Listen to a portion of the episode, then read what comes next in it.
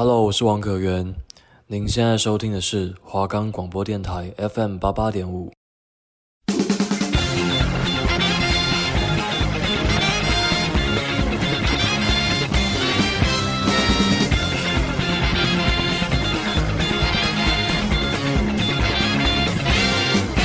还记得童年那时急忙回家打开电视的心情吗？一部部让你热血沸腾，一个个精彩浪漫的传奇。雨乔、子轩带你一起用动漫聊生活。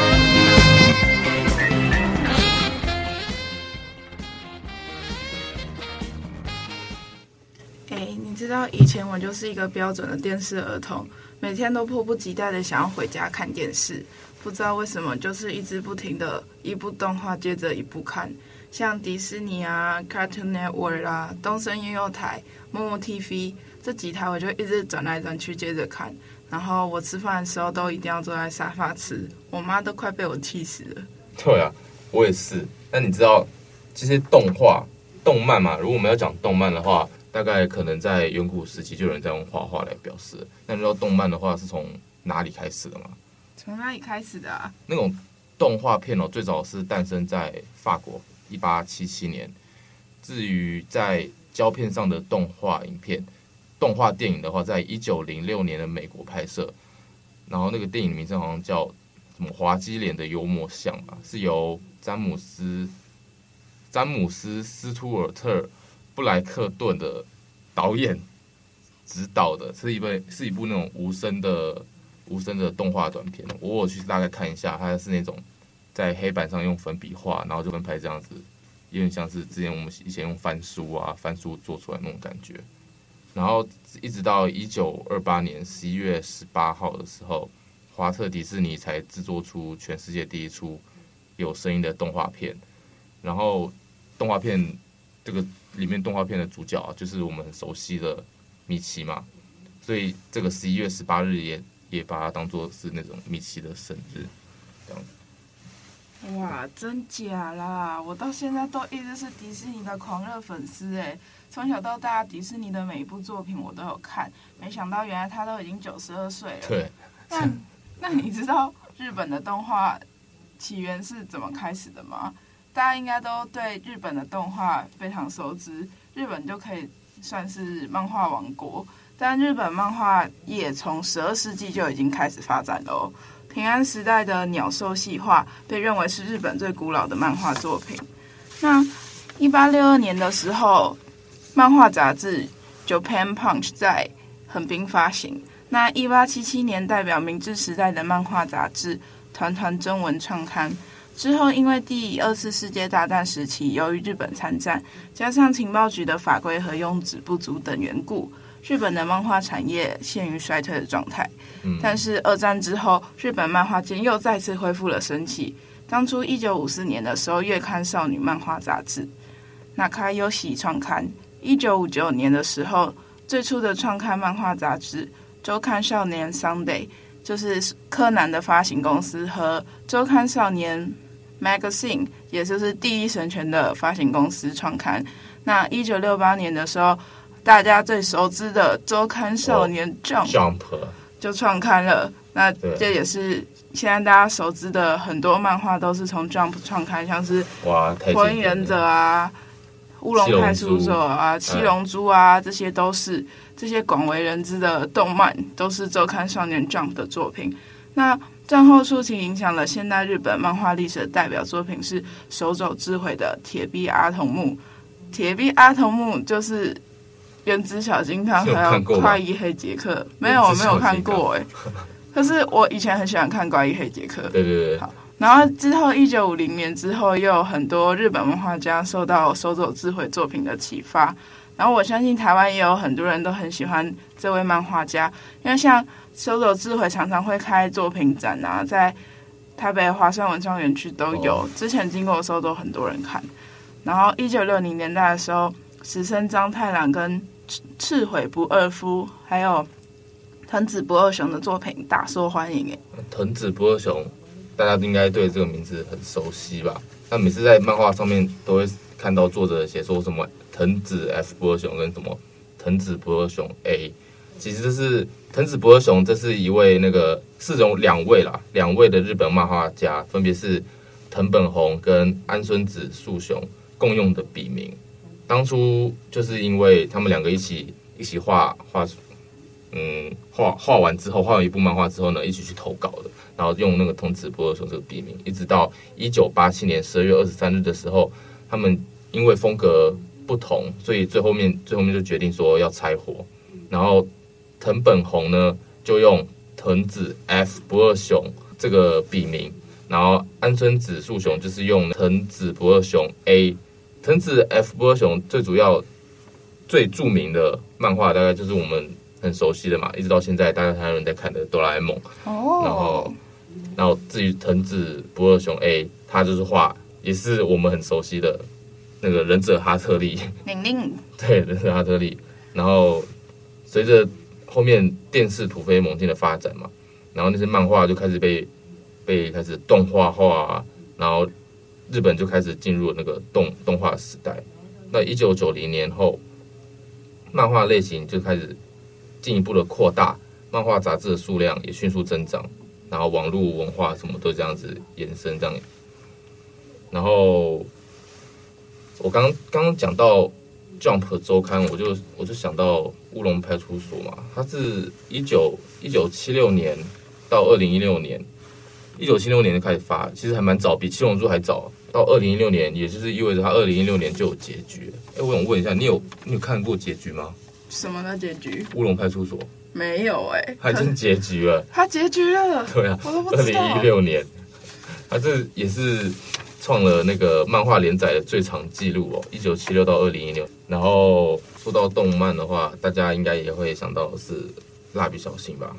蜡笔小新在他作者应该大家都知道，就是在二零零九年九月十一号的时候，因为登山的意外，然后死亡了。所以这部漫画也也就是成为这个未完成的遗作。对啊，哎，我有听说那个蜡笔小新的作者过世之后，现在新出的所有电影版跟电视版都是由他的徒弟画的。对啊，可是以前我很爱看蜡笔小新，所以我也是电影版都有看。那我之前最喜欢的电影版是《光荣的烧肉之路》，我也是。那个那部超级好笑，看起来超好吃的，而且好笑又好吃。对，对，对。然后，可是现在我觉得我看蜡笔小新的感觉都跟以前有出。有差，我觉得做的画风就是变了之后，画风差很多。我比较还是比较喜欢以前的。对对对对，那种传达出来那种感觉还是不太一样啊。有机会再跟大家讲一下那个蜡笔小新，看他作者的故事哦。我这边跟大家分享分享一下这个哆啦 A 梦的音乐，这不是不是最最原始，我们唱那个什么昂昂昂那个，是比较后后期的音乐，也不算后期吧，算中期的音乐。还蛮比较受欢迎的，好，那就让我们进音乐吧。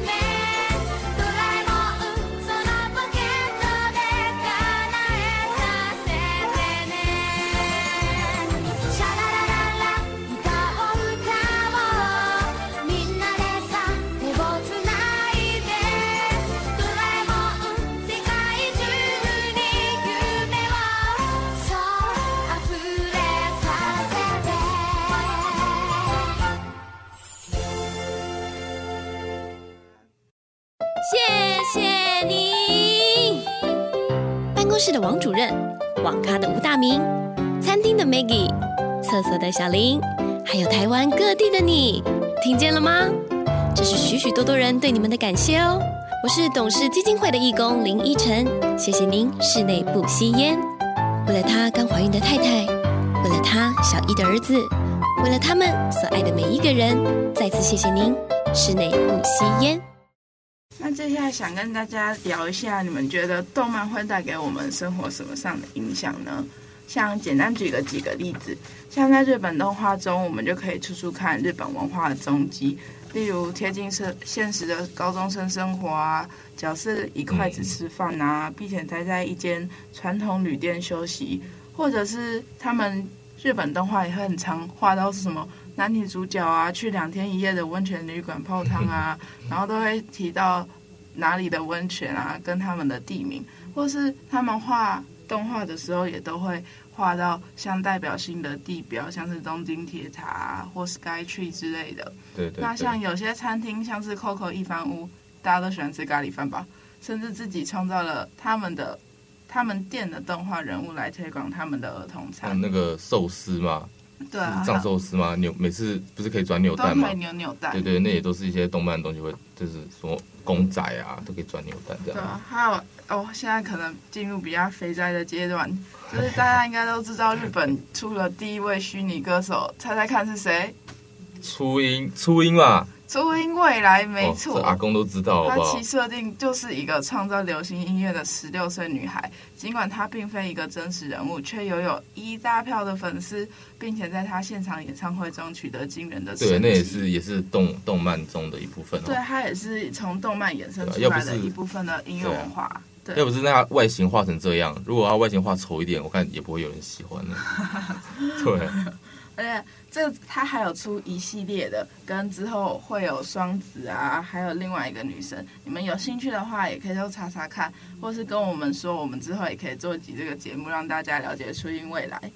好，那之后还有常见的状况是从动画衍生出很多的人气电玩游戏。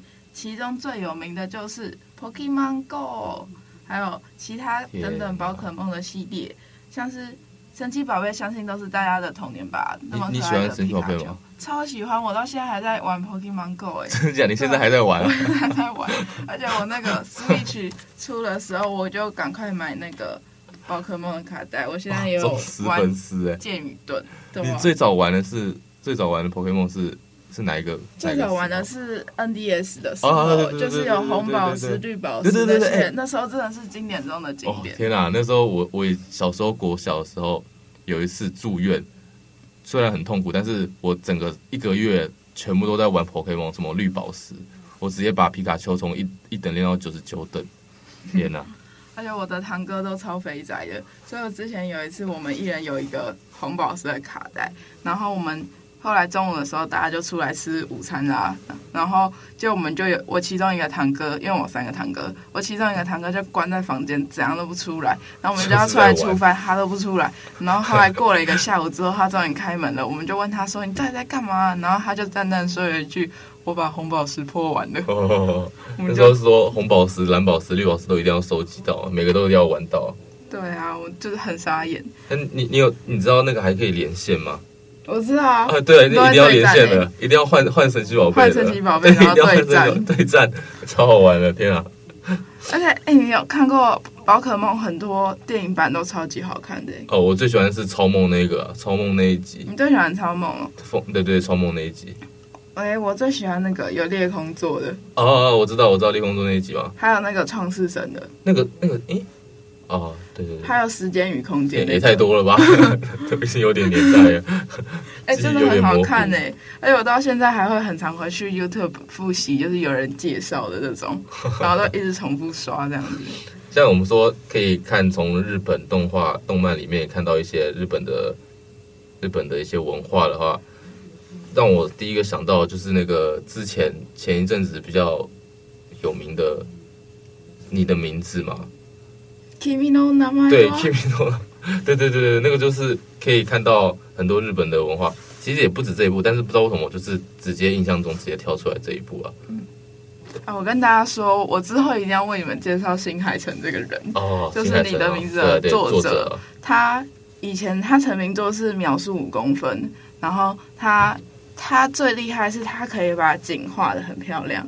那我有看过他早期的作品，跟现在大家比较熟悉的《你的名字》跟《天气之子》这几部，我觉得他有很明显的让我感觉到《你的名字》跟《天气之子》会开始更注重剧情的发展。以前他比较注重人物的刻画，我自己是这么觉得。嗯、但是他这么厉害的地方是，你看他每部动画风景都画的非常漂亮，对，就是很别人很难画得出来的东西。对对对，那是说画风哦，那他画风有变吗？我觉得他画风其实没什么变，但是看得出来一直有在进步的感觉。可是其实。你的名字跟天气之子的话，我个人是觉得我比较喜欢你的名字，因为我觉得天气之子有点像商业片，对，就有点太商业了。我还是比较喜欢你的名字的感觉，可能是就比较拔拉一点啊。说到画风嘛，你们我们日本那个动画有分很多画风，也西方也有西方的画风，日本也有日本画风，但是日本画风比较多样嘛。有分少女的画风，就是手长脚长，你有看过那种吗？有啊，我其实超肥宅啊，我什么都看啊。我也什么都看啊。我从少女漫少女漫画到少年漫画，这种热血跟爱情的 我都看，还有恐怖的。对，像是西方的话，就是我们比较熟悉的嘛，漫威跟 DC 嘛。啊，这个又是我的强项。对，是你的强项。你有在看？我是漫威狂粉啊。至于日本动画、动漫这个文化的话，要怎么影响到日本以外的世界？呃，其实可以从台湾来看的话，台北的话就是台北地下街嘛，北车下面的地下街里面就有一条是专门都是在卖，就是动画街，还有动漫各的周边产品，然后还有动漫的游戏类，对对对对对，然后常常会在北车地下线看到。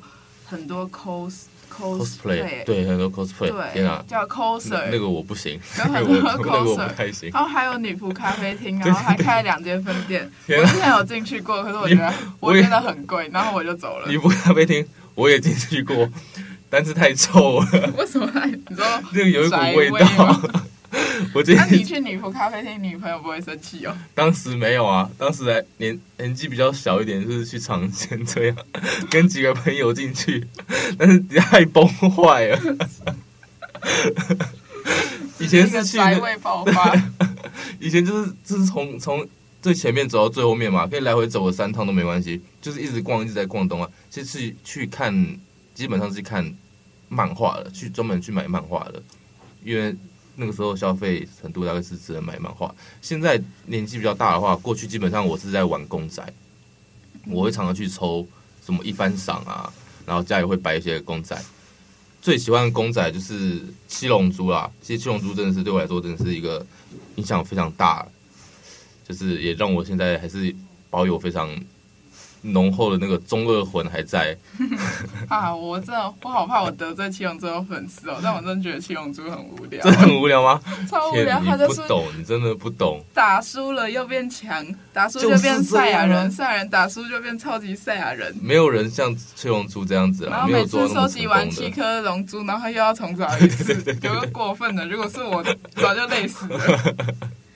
然后我有知道之前七龙珠有。出那个电影版啊，布罗利吗？对对对对，布罗利布罗利。那时候因为我在电影院打工嘛，然后布罗利上映的时候就超级多人来，基本上都男生吧？对，全部都男生。然后他只卖四 D 的，然后我就看到每个来买布罗利票的人眼光都一在闪闪发光，那个、有个那个我没有追到，很可惜。有那个热忱在，你知道吗？然后，诶。哎，那你知道日本动画跟漫画在很久以前在海外就已经取得了空前绝后的成功？像以前，哦、对啊，像以前网络时代还没有发行的时候，就可以红遍其他国家的动画跟漫画。其实我是觉得很厉害的。灌篮高手了。对啊，像灌篮高手这种经典，以前他们。我爸很喜欢打篮球，所以他非常喜欢看《灌篮高手》。他跟我说，他以前也会收集整套《灌篮高手》的漫画，然后跟他们以前都是那种录影带、播放带，然后都会存下来。哦，天啊，你爸也是狂热哦！我爸是因为他很喜欢打球，所以就会很喜欢看《灌篮。现在现在会吗？还是你说篮球吗？就是《灌篮高手》这部分，他还是会看。因为我知道《灌篮高手》它影响层面蛮广的，不只是篮球嘛，就是。连服装界都已经影响到，像是 Jordan 的鞋子都有在帮《灌篮高手》做些配色啊。不会，你爸也有收集吧？没有，嗯、这个应该没有了。可是，因为我听说《灌篮高手》的角色原型也是从 NBA 的某些球员去画的。对对对对对，对，对，对，对啊，所以其实从动漫之中就可以看到很多不同国家有他们自己国家的文化，就是可能因为时空背景的原因，或是文化差异的原因，画出他们这个故事，这都是都是我觉得很有趣的地方。对啊，像现在来说，这个。这个世界已经跟动漫已经脱离不了关系了，我认为了。对啊，而且许多外国人在观赏动画后，还会开始对日本这个国家产生兴趣，对对对对，然后去学他们的语言。对啊，就像现在很多迷妹看了韩剧之后，就会想要去学韩文的那种感觉。同时，他们成功的动画也能够促进他们的观光。像我之前常在网上会看到那种美国人啊，穿着初音的一 T 恤，然后在家大唱初音的歌，然后还会讲日文，真的是吓到我了。然后像是一些用语嘛，也跟我们生活脱离不了一些关系，像人家会说什么“御宅族”，然后会说尼特“尼特尼特族”。尼特族。对啊。还有还有什么样的？啃老族，啃老族算吗？啃老族应该不是吧？啃老族应该不是吧？而且，那你知道，一九九零年前期这段时间被视为动画史的蓬勃时期，但动画文化大大发展，开始有动漫展的出现。动漫展通常都规模很庞大，并一连举办数天，而服务数量庞大的动漫粉丝，其实啊，我之前是会去动漫展的人啊。啊国中的时候，我我还没去过，我很想去。他是都在暑假嘛？我记得都是在夏天的时候。暑假寒假都会有，但其实书展跟动漫展。都会有类似的东西，但是书展就是书比较多。该该不会你有 cosplay 过吧？没有没有，这个不可能，这不可能。但是之前我国中同学会，而且他都自己做那个衣服，我真的觉得超扯，哦、太夸张了吧？超级夸张。还有我去动漫展的时候，就是每次动漫展排队都要排很久啊，就是你光是进到场内，你就要排很久。然后每场内都会有不同的店，就是会不同的出版社，像什么尖端啊那些的木棉花啦，你连进一个出版社都要再排一次队，后来就不想再排队，我就再也不去了。像是 cosplay 的话，我有去看过日本的 cosplay，就是嗯，头发头发尖尖长长的，然后要要染很夸张红色或是橘色。对对对对对对对，像那如果是西方的话，呃。就是算道具比较多，像蜘蛛人或者是我们说的那个灭霸，那叫什么？什么灭霸？无限手套？无限那萨诺斯啦？灭霸？萨诺斯？我有看过有人做萨诺斯，那个直接贴在脸上，然后就就是真的很厉害啦。对啊，像我看过之前，如果哦，因为现在疫情的关系，大家都不能出国。那、嗯、我以前去纽约的时候。我有阵就很常去 Times Square，然后那边就有很多路人会装扮成那种漫画、动漫人的样子，像是就是蜘蛛人啊、萨诺斯啊、蝙蝠侠啦，然后。钢铁人啊，然后他们就会站在那。哦、那大家都知道，那个蜘蛛人的衣服是很贴身的。对啊，很贴身、啊。可是因为美国很多人很胖，所以扮的那个人很胖，所以就看得出来他是缩小版又肚子又凸出来的蜘蛛人。已经老了，蜘蛛人已经老了。对，然后跟他们拍照的话，还要付他们钱，还要付五块美金，真的很抢钱。这么这么抠哦。对呀、啊。好了，那大概聊到这边，大家都知道我们生活和那些日本文化，还有一些动漫文化已经脱离不了太多关系了。这就是影响影响到，甚至到影响到全世界了。对啊，就是其实常常很多作品都会慢慢的影响我们的生活，或是我们的文化。那谢谢大家今天收听我们的动漫聊生活，下次再见哦，谢谢谢谢，拜拜。拜拜。